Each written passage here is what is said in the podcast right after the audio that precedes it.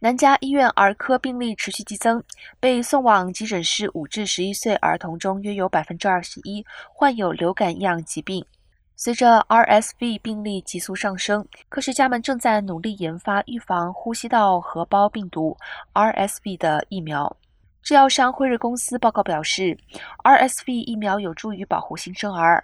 随着南加各地的卫生官员正在努力应对主要影响儿童的病毒袭击。这种潜在的疫苗研发消息为南加带来希望，该疫苗有可能在明年上市。RSV 是一种影响呼吸道的常见感染，它的严重程度可能从轻微到危及生命，幼儿和老人是需要注意的。